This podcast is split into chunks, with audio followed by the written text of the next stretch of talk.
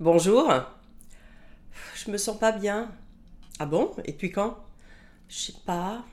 Non mais depuis ce matin, cet après-midi Je sais pas. Enfin.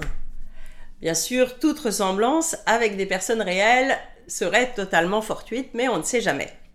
Nous pouvons avoir des besoins différents en communication. Dans cet exemple, la deuxième personne est déjà partie dans un processus de résolution de problème.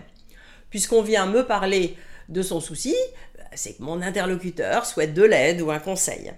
Alors que la première personne demandait peut-être juste de l'attention, qu'on l'écoute, un peu d'empathie. C'est classique dans les relations de couple, en famille ou avec votre meilleur ami, mais aussi dans les relations professionnelles. Je viens de passer deux heures non-stop dans mes tableaux Excel et je vais voir un ou une collègue, soi-disant pour lui parler d'un dossier, mais en fait c'est juste pour décompresser, parler un peu. L'autre se sent obligé et pas forcément ravi de répondre à ma question, mais en fait je ne l'écoute pas vraiment. Et au final, les deux sont frustrés. Je n'ai pas pu m'épancher comme je voulais, et l'autre voit que ses conseils ne sont pas reçus de manière enthousiaste. C'est comme si on était sur deux fréquences radio différentes, parce que les besoins de chacun ne sont pas clairs ou pas exprimés. Il y a différents types de besoins en communication. On va ainsi distinguer par exemple les besoins affectifs, se sentir accueilli, accepté, apprécié pour qui on est. Euh, les besoins sociaux, faire partie d'un groupe avec qui on partage les mêmes valeurs, ça renvoie aux besoins fondamentaux de sécurité, créer du lien, être considéré parfois avec des enjeux de positionnement social et de pouvoir.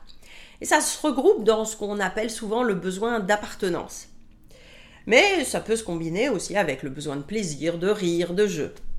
Et puis on a aussi les besoins cognitifs, être stimulé intellectuellement, apprendre de nouvelles choses, comprendre, partager son savoir ou sa compétence, et être reconnu pour cela. Les besoins d'action, prendre une décision, expérimenter, se coordonner pour agir ensemble et atteindre les objectifs, mais aussi euh, exprimer sa frustration en parlant plutôt que de taper contre un mur. Alors ça peut être en positif, mais aussi en négatif, et cela devient encore plus difficile à comprendre. Par exemple, un enfant qui n'arrive pas à recueillir de l'attention positive et qui se roule par terre pour au moins attirer l'attention négative de l'environnement. Ou bien au niveau social, si je n'arrive pas à m'identifier à un groupe ou à y être intégré, je pourrais au contraire me mettre à le critiquer et à essayer de m'en démarquer qui n'a pas vécu cela à l'adolescence avec les guerres de clans. Sachant que nous sommes tous d'anciens enfants ou adolescents et parfois nos comportements ne sont pas vraiment rationnels ni euh, adultes. Dans une conversation, nous ne sommes pas toujours conscients de nos vrais besoins ou bien nous ne les assumons pas toujours. Si je reprends ma situation après deux heures devant Excel, bien oui, j'ai juste envie de faire une pause et de rire un peu, ou bien de râler et de ventiler ma frustration annoncer la couleur auprès de votre interlocuteur peut éviter des malentendus. Tu es dispo pour un café? Il faut que je cause, j'en peux plus d'Excel. Cela a le mérite de clarifier ce que nous attendons de l'autre et aussi de nous rendre plus conscients de nous-mêmes. Peut-être que nous allons nous rendre compte euh, par nous-mêmes que oui, nous sommes assez râleurs. Et puis aussi clarifier les besoins de l'autre va éviter certains malentendus, car nous avons tendance à projeter nos propres besoins psychologiques sur les autres comme dans l'exemple du tout début, une personne très rationnelle va supposer que l'autre veut une réponse précise, alors que peut-être son interlocuteur voulait juste un contact humain. A l'inverse, une personne plus empathique va supposer que l'autre qui vient la voir s'intéresse à la relation et va être déçu si on lui demande juste une information ou un chiffre. Et nous oublions de poser la question En quoi puis-je t'aider ou bien Qu'attends-tu de moi?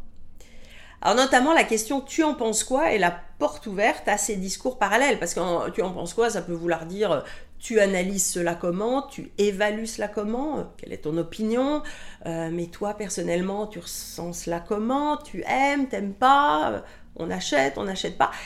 Et si vous vous lancez dans toute l'analyse détaillée de la situation ou du produit dont vous parlez alors que votre interlocuteur attendait juste un ouais pas mal, vous ne comprenez pas pourquoi il ne vous écoute pas. Enfin, il y a la dimension du moment et du rythme dans la communication. Vous pouvez être clair dans votre besoin, et cela intéresse l'autre, mais ce n'est pas le bon moment. Souvent, nous imposons notre agenda à l'autre en supposant qu'il ou elle est disponible quand nous en avons besoin. Et l'autre n'osera peut-être pas nous dire de revenir plus tard et nous écoutera d'une oreille, ce qui peut créer encore plus de frustration.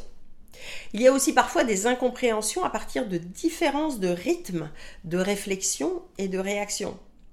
Si je suis plutôt du style spontané et adore discuter du tac au tac pour avancer dans mes réflexions, je peux ne pas comprendre les gens qui aiment prendre du temps seul pour avancer dans leurs idées et ensuite venir en discuter.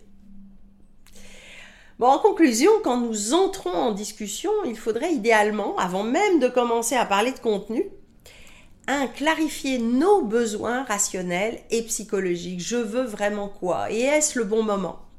Les communiquer à notre interlocuteur, comprendre les besoins de l'autre et si ce n'est pas clair, poser la question, parfois juste en demandant en quoi je peux être utile.